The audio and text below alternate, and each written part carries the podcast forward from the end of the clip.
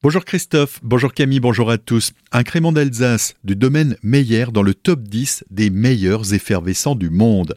Implanté à Bergholz, le domaine Meyer a eu droit à un cadeau de Noël avant l'heure. L'un de ces créments est classé dans le top 10 des meilleurs vins effervescents du monde. Ce palmarès, établi par des experts, décerne des médailles d'argent ou d'or à des vins sélectionnés parmi 470 échantillons en provenance de 19 pays et le fameux top 10. L'Alsace fait finalement mieux que nos voisins champenois, puisqu'aucun champagne ne figure dans le top 10. Cette récompense est annonciatrice d'une année 2024 très festive à l'occasion des 55 ans du basculement vers la biodynamie de cette affaire familiale.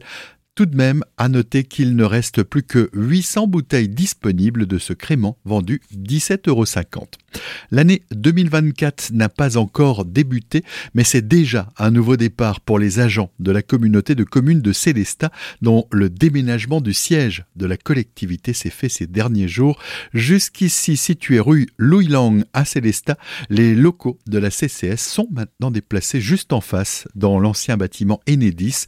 Les précisions du président de la communauté de communes de Célestat, Olivier Solaire, il était au micro de Solène Martin. On change d'adresse, mais on ne fait que quelques mètres puisqu'on sera au 15 boulevard Leclerc pour nous permettre d'avoir des locaux bien plus importants et permettre de réunir l'ensemble des personnels de la communauté de communes, du PETR, des sections enfance et jeunesse, des locaux enfance jeunesse et permettre aussi d'associer à ce déménagement l'ensemble des annexes de la communauté de communes ou des services annexes de la communauté de communes. Tout ça pour un meilleur service à l'usager. Nous quittons donc ce bâtiment avec un peu de regret, avec un peu d'amertume, puisque nous l'avons occupé pendant une vingtaine d'années. Et aujourd'hui, c'est une nouvelle ère qui s'ouvre à la communauté de communes de Célestat avec l'acquisition de ce bâtiment, les travaux qui ont été réalisés euh, au courant de l'année 2023. Et on va dire que nous prenons effectivement les postes à partir du 2 janvier pour une mise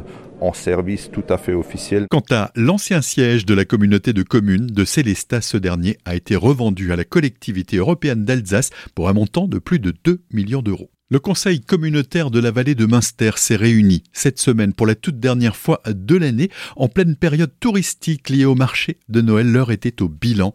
Une année touristique forte avec une bonne affluence sur le marché de Noël au cœur des montagnes. S'en est suivi le vote d'une convention financière soutenant l'Office de tourisme pour les quatre prochaines années. Philippe Brechbull, maire de Sulzeren, souhaite cependant que l'argent provenant du tourisme soit également affecté au profit des communes et non pas uniquement pour l'Office de tourisme, un souhait qu'il justifie par le besoin d'entretien des différentes infrastructures usées par les touristes de plus en plus nombreux. Norbert Schickel, président de la communauté de communes de la vallée de Münster, fait le point sur la situation au micro de Thibaut Kempf. Nous avons débattu de tout ça, et notamment de cet équilibre hein, qu'il faut entre un tourisme important, de qualité, mais un tourisme vivable et un tourisme viable et un tourisme durable pour l'avenir hein, de ce pan de l'économie, puisque l'économie touristique, comme on l'a dit, c'est largement un tiers de l'activité économique de notre vallée de Münster, donc c'est un sujet important. Les communes n'ont pas toujours des retombées directes par rapport à cette importance fréquentation touristique, parce que notre accessibilité est gratuite, mais à juste titre, les communes se disent quelles sont les retombées pour moi, pour m'aider à entretenir une route, entretenir un parking.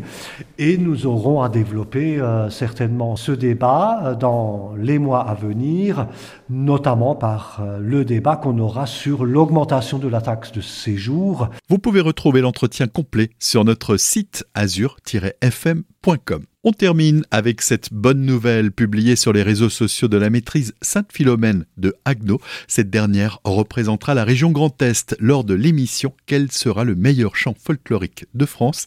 Une émission diffusée vendredi 5 janvier 2024 à 21h10 sur France 3.